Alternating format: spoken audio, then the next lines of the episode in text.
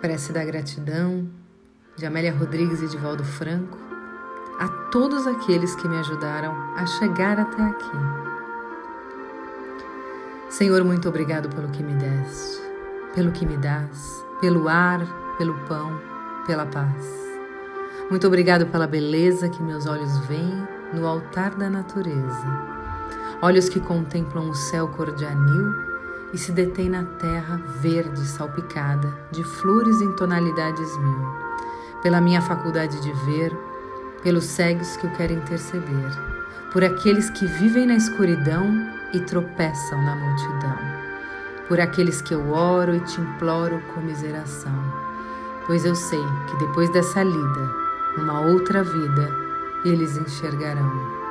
Senhor, muito obrigado pelos ouvidos meus ouvidos que ouvem o tamborelar da chuva no telheiro, a melodia do vento nos ramos do salgueiro, a dor e as lágrimas que escorrem no rosto do mundo inteiro.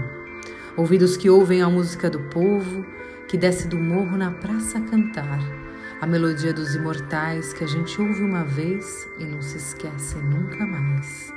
Diante da minha capacidade de ouvir, pelos surdos eu quero te pedir pois eu sei que depois dessa dor, no teu reino de amor, eles voltarão a ouvir. Muito obrigado, Senhor, pela minha voz, mas também pela voz que canta, que ensina, que consola, pela voz que com emoção profere uma sentida oração.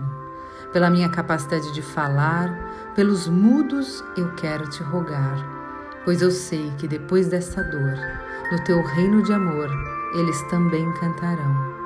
Muito obrigado, Senhor, pelas minhas mãos, mas também pelas mãos que aram, que semeiam, que agasalham, mãos de caridade, de solidariedade, mãos que apertam mãos. Mãos de poesias, de cirurgias, de sinfonias, de psicografias, mãos que numa noite fria cuida ou lava a louça numa pia. Mãos que à beira de uma sepultura Abraça alguém com ternura num momento de amargura. Mãos que no seio agasalham o filho de um corpo alheio, sem receio. E meus pés que me levam a caminhar sem reclamar. Porque eu vejo na terra amputados, deformados, aleijados, e eu posso bailar.